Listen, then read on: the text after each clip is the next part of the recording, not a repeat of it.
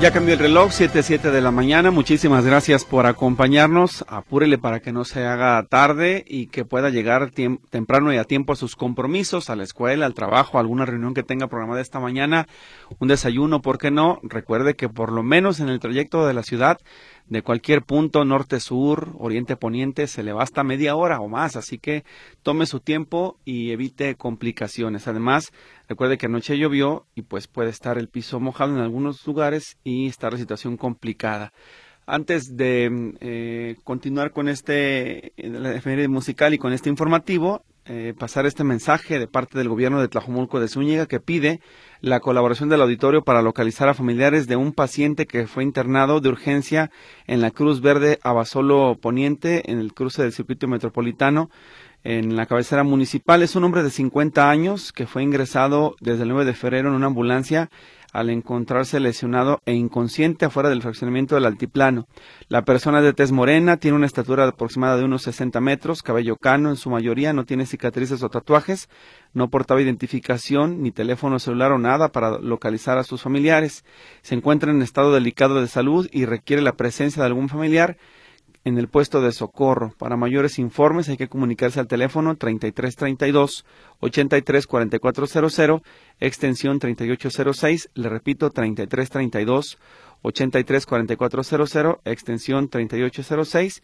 En unos minutos eh, pondremos este aviso también de Tlajomulco de Zúñiga junto con la fotografía en el canal para que usted nos ayude a repartirlo, a compartirlo que más personas se enteren y sea más fácil localizar a las familiares de este herido.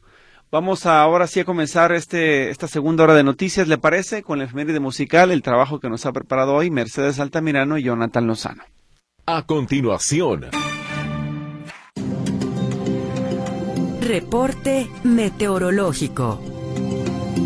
Vamos a escuchar esta mañana el reporte desde el Instituto de Astronomía y Meteorología de la Universidad de Guadalajara con Miriam Pardo. Adelante, muy buenos días. Hola, muy buenos días a todos. Pues esperando que se encuentren muy bien. Eh, les comparto a continuación cuáles son las condiciones que vamos a tener para el día de hoy. Y en el país mencionarles que se está combinando canales de baja presión en distintos puntos del mismo con entradas de humedad del Océano Pacífico debidas a la corriente en chorro, que básicamente son es lo que nos ha estado trayendo esas condiciones de nubosidad y las cuales se espera que continúen durante el transcurso del día de hoy y que las mismas se acompañen de lluvias en gran parte del territorio mexicano, principalmente en el noroeste, noreste y occidente de México, incluido Jalisco. Pues dadas estas condiciones, el día de hoy en Jalisco continuaremos con el cielo nublado y también se presentarán precipitaciones dispersas en algunas zonas del mismo también esas condiciones debido a los grandes niveles de humedad que estamos teniendo en el aire, pues el ambiente se percibirá de fresco a frío inclusive en el transcurso de la tarde. Ya para lo que es el área metropolitana de Guadalajara, pues el día de hoy tendremos el cielo nublado con posibles episodios de lluvia débil dispersa en algunas zonas del área metropolitana. También este ambiente pues se mantiene ligeramente frío durante todo el día y todavía más acentuado hacia la noche, madrugada y al amanecer. Sin embargo, esto pues es básicamente debido a los niveles de humedad que estamos teniendo y los cuales pues también hay que tomar mucho en consideración ya que nos están dejando por ahí bancos de niebla en básicamente muchos puntos de lo que es el territorio jalisciense, incluido aquí el área metropolitana. Las temperaturas eh, máximas que esperamos para el día de hoy entre 17 y 19 grados, mientras que las mínimas entre 10 y 12 grados centígrados. Hay que tener mucho en cuenta esta recomendación, sobre todo para las personas que andan transitando durante las primeras horas de la mañana, ya que pues esta neblina pues eh, les puede ocasionar este algún accidente, ¿verdad? Entonces, bueno, muchísimas gracias por la atención de siempre y pues a cuidarse mucho, sobre todo también del frío, ¿verdad? Gracias, Miriam. ¿Para el fin de semana se perfila el mismo clima o va a comenzar ya a salir el sol? Se espera que ya para, eh, para el día de mañana tengamos precipitaciones ya de manera más marcada y hacia el fin de semana que ya tengamos eh, por ahí un poco de cielo un poco más despejado, pero sin embargo se vamos a tener por ahí algunas nubes dispersas, pero ya sin probabilidad de lluvia sobre todo hacia el domingo. Para el sábado quizá todavía tengamos algunas precipitaciones, pero ya el día de mañana les estaremos puntualizando con más detalle esta información. Excelente, quedamos al pendiente, Miriam, muchas gracias. No, pues gracias a ustedes, muy buen día para todos. Muy buenos días. Reporte. Bien, Héctor Escamilla está listo en la línea telefónica para darnos más detalles de este lamentable suceso que ocurrió en el eh, Hospital del Zapote del Valle, bueno, el centro de atención a personas con enfermedades mentales, donde uno de los internos lamentablemente priva de la vida a otra. Y esta situación, bueno, evidencia que el Estado de Jalisco no está preparado con la infraestructura para contener este tipo de casos. Pero dejemos que sea Héctor Escamilla el que nos explique la información a detalle. Adelante, te escuchamos, Héctor. Buenos días. Víctor, muy buenos días. Eh, comentarte de esta situación, como bien dices, el, este este este hecho, eh, pues este asesinato que ocurre dentro del Zapote, esta institución mental operada por el gobierno de Jalisco, donde una interna mata a otra, al parecer, eh, pues, bajo la premisa que la persona responsable pues no se encuentra eh, al 100% de sus capacidades, perpetra este asesinato. El, hubo oportunidad de dialogar con Daniel Espinosa Licón, presidente del Supremo Tribunal de Justicia del Estado, para cuestionarle, bueno, qué va a pasar con esta persona que perpetró el crimen. Y bueno, como tal, por sus características, todo apunta a que será un acto inimputable. Es decir, no hay dolo, no hubo, eh, no hay conciencia en, en este incidente, por lo tanto, no se puede considerar como un delito, eh, sino como una falta quizá y pero no no se procesaría como tal como homicidio porque no existirá el, el agravante per se por las condiciones en que se encuentra esta persona. Esto, bueno, a partir de lo que establece el Código Nacional, de, el, Código Penal Nacional, que eh, pues establece eh, esta, esta situación como un atenuante en el caso de un crimen. Sin embargo, lo que sí se coloca sobre la mesa es esta problemática que tiene Jalisco, porque no tiene una institución donde aquellos eh, pacientes psiquiátricos que pueden implicar un riesgo para sí mismos y para otros puedan ser atendidos con supervisión pues policial.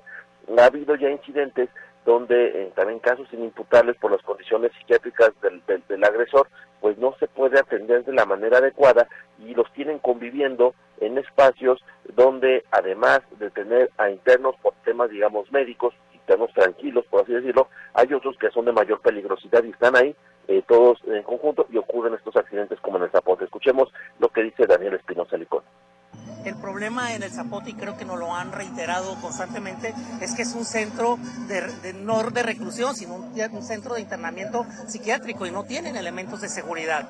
Eh, se requiere que el, gobierno del Estado de Jalisco construya un centro especial para las personas con un riesgo o peligrosidad para los demás. No lo tenemos al día de hoy.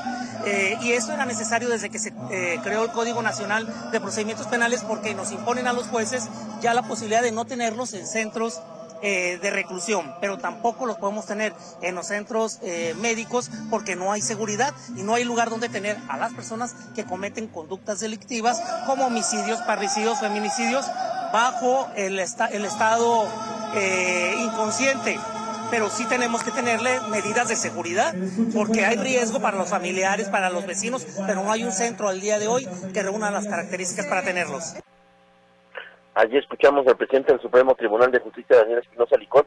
Eh, eh, es interesante, pues, porque se conocen, no hay a dónde mandar este tipo de internos. Hace poco explicaba que hubo el caso de una persona procedente de Ciudad Guzmán que mató a su hermano. También hubo trastorno psiquiátrico en este agresor, este fratricida, y, eh, y no se tuvo a dónde enviarlo más que un centro médico donde está conviviendo con otros internos de menor peligrosidad, pero ninguna instalación en general cuenta, digamos, con supervisión de personal policial eh, que esté dando seguimiento. Este, por ejemplo, esta persona que mató a este fratricida de Ciudad Guzmán, le dictaron 15 años de tratamiento eh, como medida cautelar. No obstante, pues lo está, lo está purgando en un centro médico de internamiento psiquiátrico y no en un centro pues, de reclusión, como tal por sus características de peligrosidad por su trastorno. Esta es la información. Muy buenos días.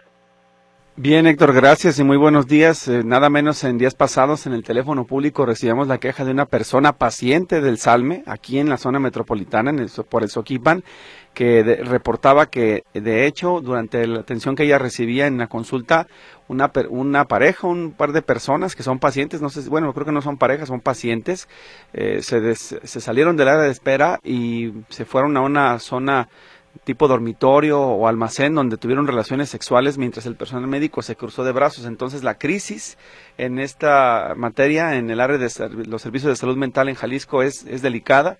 Lo que está pasando no es para menos y creo que el presidente del Supremo Tribunal de Justicia, Daniel Espinosa Licón, tiene razón. El gobierno del Estado tiene que invertir en una área específica para contener a estas personas porque son un peligro para ellos mismos y para la sociedad en algunos casos. Sí, exactamente, y sobre todo que estén conviviendo personas de mayor tranquilidad, quizás trastorno psiquiátrico que no implica mayor riesgo, con personas que literalmente eh, no tienen conciencia de sí. Eh, son personas enfermas que no tienen conciencia de sí y eh, pueden provocar tragedias como esta que ocurrió en el Zapote. Y digo, si al parecer, si no ha ocurrido otra, otras desgracias similares, es por, por, por mera casualidad, pero en realidad las condiciones son muy precarias en este tipo de instalaciones. Bien, pues lamentable. Gracias por tu reporte, Héctor.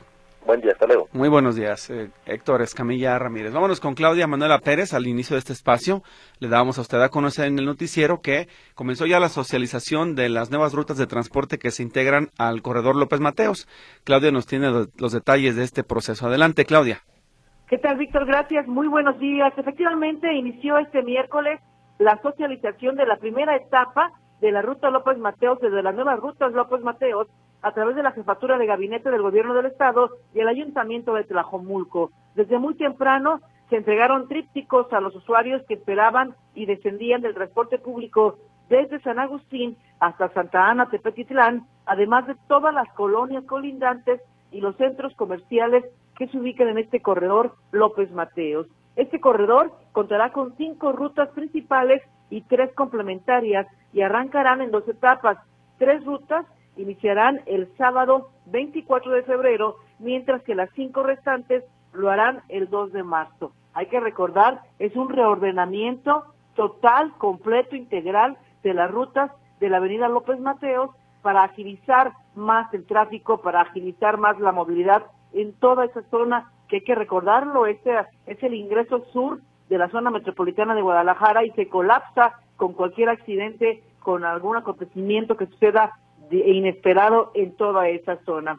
Hay que recordar, se van a eh, se van a meter tres tipos de unidades de transporte público, las de 9 metros normales, las de 12 metros que también ya circulan, son un poquito más grandes, pero las de 19 metros, estas eh, son eh, unidades articuladas, son más grandes, con piso más bajo, que van a transportar a más personas y son de las nuevas rutas. Estas nuevas rutas irán del centro de Tlajomulco hasta el centro de Guadalajara y el centro de Zapopan. Una, una ruta, por ejemplo, nueva será la que vaya desde las plazas Taulet hasta el centro de Guadalajara. Se supone que en 40 minutos o una hora haría este recorrido. Vamos a ver qué es lo que pasa en, en los hechos, pero bueno, ya entra este reordenamiento de rutas. Hay que recordarlo, a partir del próximo sábado del, fin de semana, sábado 24, inician eh, tres rutas y después el, domingo, el sábado 2 de marzo 15 días después, bueno, 8 días después, perdón, sábado 2 de marzo, inician otras cinco rutas y así se van a integrar este reordenamiento del corredor López Mateos.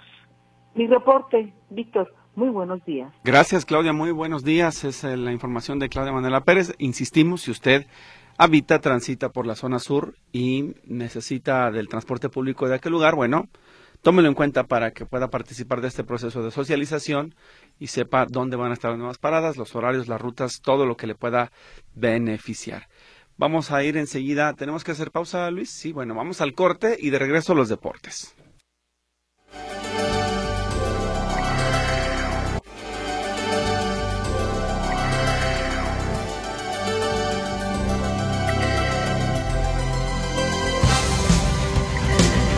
Bien, lo prometido, los deportes, ya está en esta mesa de trabajo. Martín Navarro Vázquez, adelante Martín, muy buenos días. Muy buenos días, Víctor, ¿cómo están amigos? Qué bueno que nos escuchan. Bienvenidos, vámonos con la información deportiva. ante esta fría mañana, pero con un, clima riquísimo para hacer deporte sobre todo. Y bueno, mencionarles que el día de ayer, en lo que respecta al fútbol, hubo mucho, mucho de qué eh, observar en la televisión, de qué ir a, ver, porque ayer, pues el equipo del Atlas, por ejemplo, en la Liga MX tuvo actividad aquí en el Estadio Jalisco y simplemente no pudo ganar. Entre bucheo se van los jugadores, el equipo rojinegro empató 0-0 con Pumas de Universidad en juego adelantado de la fecha número 9 no se hicieron daño. Atlas llega a 8 puntos, todavía por ahí a media tabla eh, en la clasificación. Y bueno, ¿qué dijo el técnico Beñat San José? Aquí lo escuchamos. Sí, la verdad que estamos teniendo una seguidilla de partidos muy importante. Eh, que realmente cuesta mucho a, cualquier equipo afrontarlo, pero creo que lo estamos haciendo de mejor manera y, en estos momentos, en estas circunstancias, pues también hay que escuchar la opinión también del, del staff médico para saber cómo están los jugadores respecto a fatiga muscular. Y bueno, eh, hay, hay veces que algunos jugadores, pues por tener tantos minutos y tanta seguidilla, pues eh, no están para tal vez iniciar, pero sí para poder entrar a una parte. Y esto porque Atlas presentó algunas modificaciones en el once inicial en el duelo frente a Pumas de Universidad. En la Copa de CONCACAF el día de ayer dos partidos, América. América remontó y venció 2 por 0 al Real Estelí de Nicaragua para eliminarlo con global de tres goles por dos de esta Copa de CONCACAF. El encuentro se llevó a cabo el día de ayer en el Estadio de la Ciudad de los Deportes. América avanza a la siguiente ronda y su siguiente rival será nada más y nada menos que el Guadalajara. Sí, habrá clásico nacional. Ayer los goles de Jonathan Rodríguez al minuto 18 y de Alejandro Sendejas al minuto 54. Andrés Jardine habló precisamente ya de cara al clásico. No, elegimos rivales, ¿no? estamos listos para lo que venga, tenemos respeto máximo por todos por Chivas no es, no es diferente, respetamos mucho, sabemos la equipo que tienen, están atravesando un buen momento, eh, va a ser por cierto un partido durísimo, y bueno, eh, el otro partido celebrado el día de ayer, el equipo de Tigres le gana 3 por 0 al Whitecaps de Canadá. Luis Quiñones, Ociel Herrera y Juan Pablo Vigón anotaron para la victoria. El global le favoreció al equipo de Tigres 4 goles por 1. Y seguimos con más fútbol. Eh, en la Liga de Expansión MX también hubo actividad y tenemos que el conjunto de la Universidad de Guadalajara, los Leones Negros, le pegaron en Oaxaca 3 por 0 a los Alebrijes.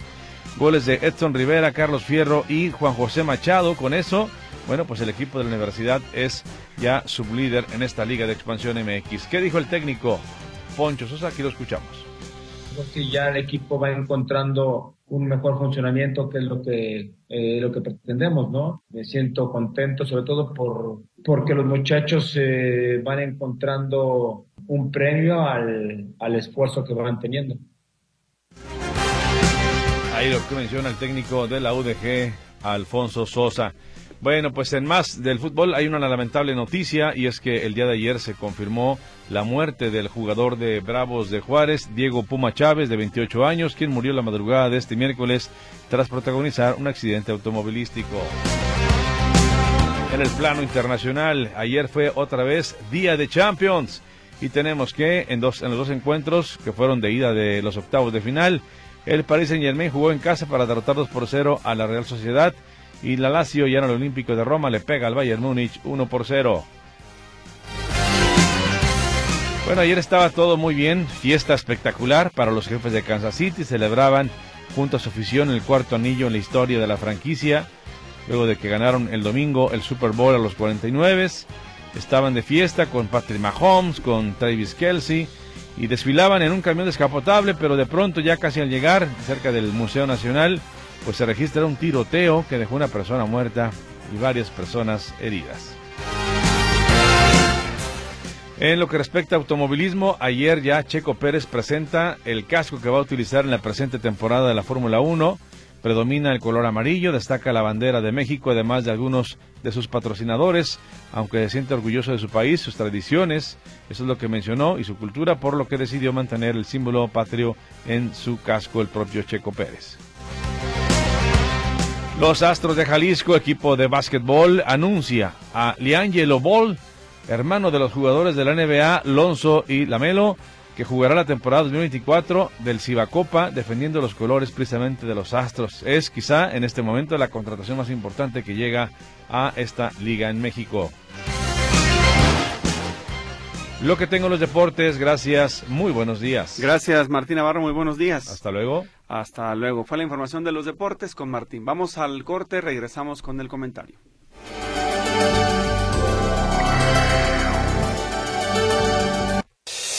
El comentario en Buenos Días Metrópoli. Jueves de comentario cultural, de historia y tradiciones y más con Ana Luz Navarro. Adelante, te escuchamos Ana Luz, bienvenida. Muchas gracias, ¿qué tal? Muy buenos días, Víctor, Cris, queridos radioescuchas. Como siempre, con el gusto de saludarles y esperando que todos hayan pasado un especial día de la amistad y del amor. Y aunque es una fecha que siempre relacionamos con San Valentín, hoy quiero platicarles precisamente de la diosa griega que representaba este sentimiento, Afrodita, que es una de las deidades más reverenciadas en la mitología griega. Su nombre proviene del griego apros, que significa espuma, y es considerada la personificación del amor y la belleza, desde el amor romántico hasta la sexualidad y la fertilidad, aunque en realidad para los antiguos griegos significaba básicamente el amor erótico en su representación femenina. Como en toda la mitología griega, existen diferentes versiones acerca del nacimiento de Afrodita. Una nos dice que Cronos, el padre de Zeus, cortó los genitales a Urano, dios del cielo, y los arrojó al mar, y de la espuma que generó esta acción brotó Afrodita ya totalmente formada y hermosa. El otro mito dice que nació de Zeus, el rey de los dioses, y Dione, una diosa primordial, hija de Urano, y Gea, diosa de la tierra, siendo por esta razón eh, considerada la hermana de las tres gracias, júbilo, abundancia y por supuesto ella, la belleza. Por cierto, los dioses primordiales eran los que surgieron al principio del mundo, entre los que sobresalen Poseidón, Ares, Hermes, Hera, Hefesto y Dioniso, de quienes ya les platicaré en otra ocasión, pero sea cual fuere su procedencia, rápidamente se convirtió en una de las diosas más veneradas, tanto por seres mitológicos como por los humanos y hasta por otros dioses. Como buen personaje fantástico, existen varios símbolos asociados con ella, como por ejemplo el cinturón mágico, el cual se creía que tenía el poder de despertar el amor y la pasión en aquellos que lo portaban. Otro es la manzana dorada, misma que jugó un importante papel en el mito de la manzana de la discordia, que nos dice que Afrodita, Hera y Atenea pelearon por la manzana, otorgada a la diosa más bella por el príncipe troyano Paris, lo que propició el estallido de la guerra de Troya.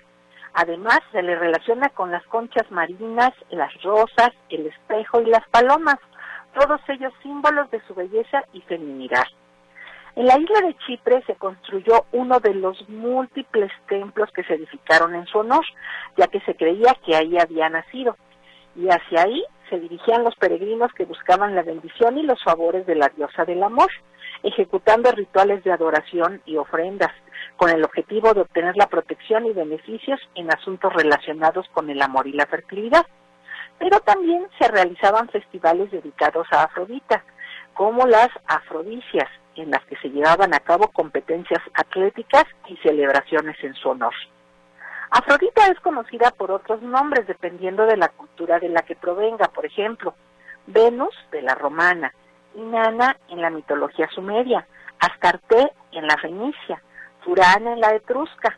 Además de que a lo largo de la historia, Afrodita ha inspirado numerosas obras artísticas, como las esculturas griegas que la representan como una mujer de figura esbelta y delicada con gran belleza y sensualidad, siendo la más famosa la Venus de Milo, que hoy en día se encuentra en el Museo de Louvre en París, aunque también ha sido plasmada en gran cantidad de pinturas y de, diferentes manifestaciones artísticas, destacando siempre su belleza y su relación con el amor y la pasión.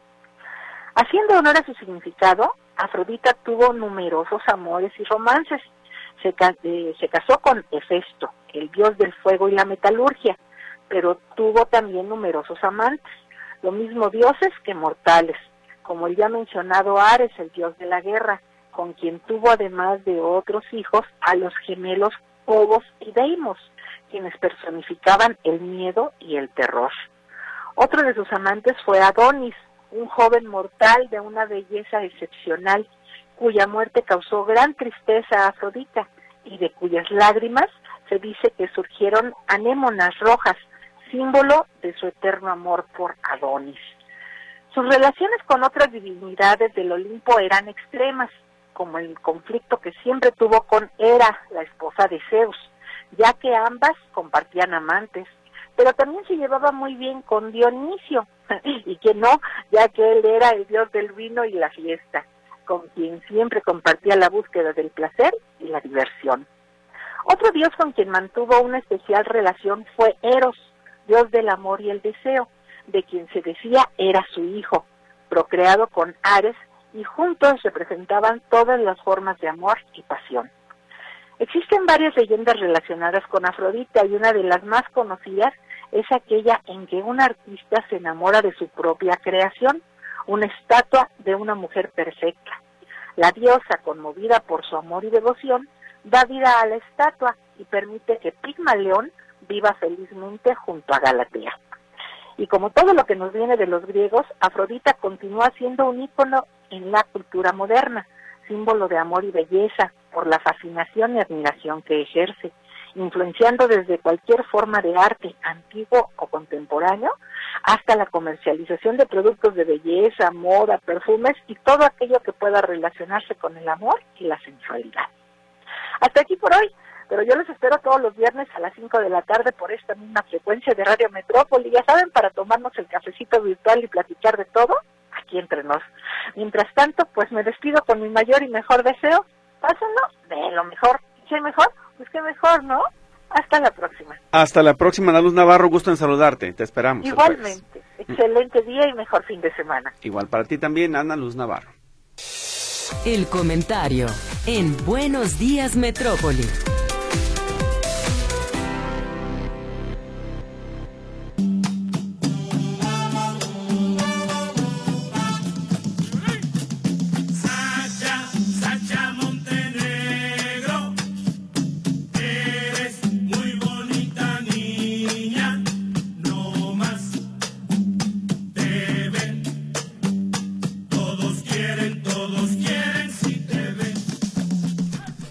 Pues esta pieza musical nos la recordó esta mañana Arturo Alonso en ocasión del fallecimiento de Sasha Montenegro. También José Luis Jiménez Castro y le agradecemos el dato. Es Pérez Parado el mambo que le dedicó a Sasha Montenegro, pero vámonos a los espectáculos. Katia Plasencia Muciño nos tiene más información al respecto. Katia, buenos días.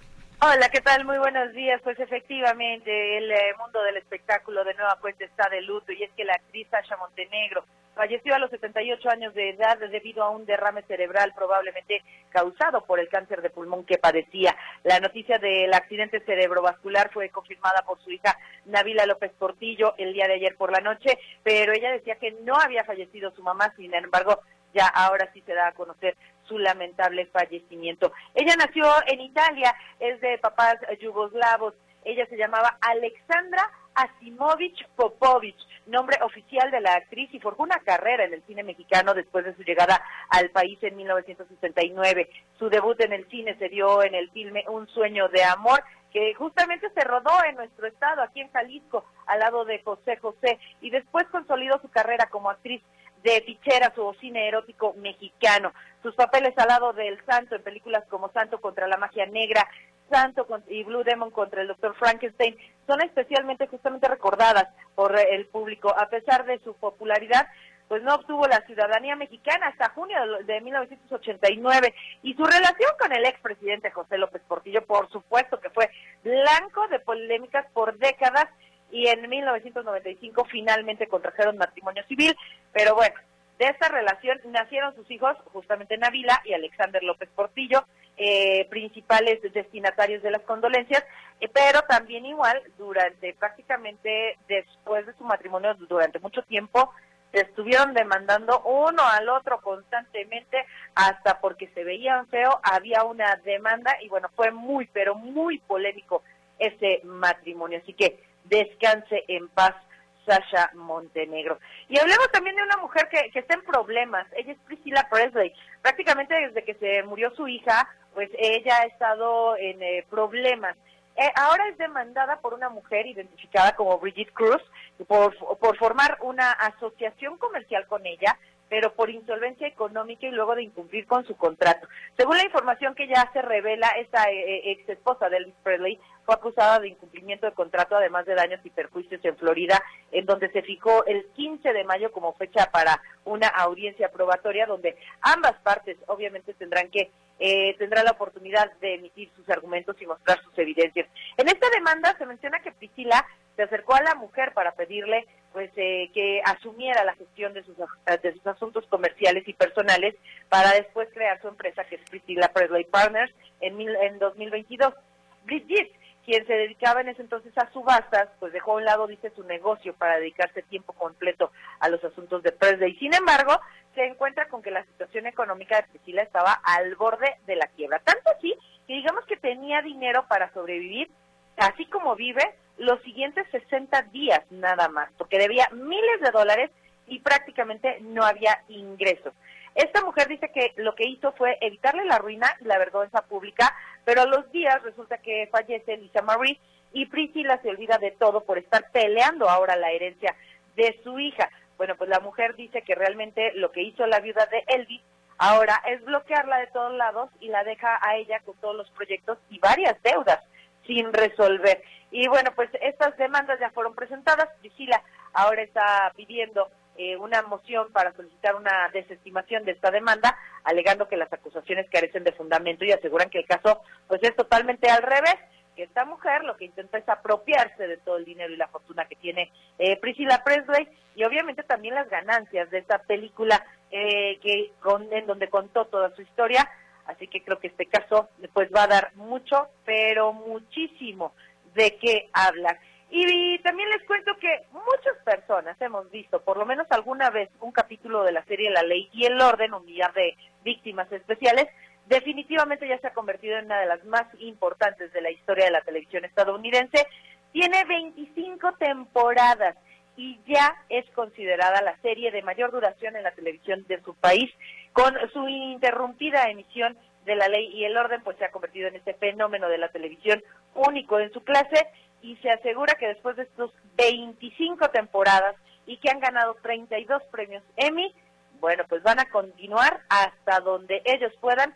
Los productores y actores de esta serie están felices con lo que están logrando, así que después de 25 temporadas anuncian que todavía vendrán mucho, mucho más, a pesar de que sí les alcanzó a afectar un poquito estas huelgas que hubo el año pasado, tanto de actores como de escritores, pero dicen que no pasa nada, ellos todavía tienen mucho, pero mucho material por mostrar. Hasta aquí el reporte de los espectáculos, por supuesto. Más información el día de hoy, a las después de las, del noticiero de las 11 de la mañana, en Nota por Nota, en La Buena Onda y a las 12 del día, en tercera llamada de Radio Metrópoli. Permíteme agregar un dato, Katia, que me encontré en Instagram y es que la empresa eh, Marvel Studios anunció ayer que Pedro Pascal, Vanessa Kirby, Joseph King y Evan Moss Bancroft serán los cuatro fantásticos en la nueva eh, parte de esta película o ya una película más bien al estilo Marvel, así que pues eh, vamos a ver qué le parece a los fanáticos los nuevos personajes que van a ser los cuatro fantásticos en esta ocasión, a diferencia pues de lo que se vivió en años anteriores. Esperemos que con el sello Marvel tenga diferencias y se pueda sumar al multiverso que sea diferente e interesante, Katia. Yo te lo aseguro, Víctor. La verdad es que son grandes actores, pero como siempre, hay quienes se casan, digamos, con lo clásico y no permiten que sustituyan o que presenten una nueva versión. Pero te aseguro que ellos van a hacer una gran versión de los Cuatro Fantásticos. Muy bien, esperemos que se vuelvan un clásico. Gracias, Katia. Ojalá ahora sí vean por lo menos la película. sí, esperemos que sí. Bonito día para todos. Igual para ti, Katia Plasencia Musiño. Nos vamos en cuestión de segundos al noticiero Notisistema de las 8 de la mañana y lo dejo con este sonido de una escena de Sasha Montenegro en Santi Blue Demon contra el Dr. Frankenstein. Estuvo muy difícil la pareja de rudos. Sí, por poco nos vencen. Esas dos últimas llaves con las que ganamos las inventó tu padre. A él le aprendimos mucho de lo que sabemos. Pobre papá. Vamos, Lichita. Acuérdate que él siempre quería verte alegre. Y nosotros prometimos cuidar de ti y tenerte siempre contenta. Los dos han sido muy buenos conmigo. Gracias a ustedes pude terminar mis estudios.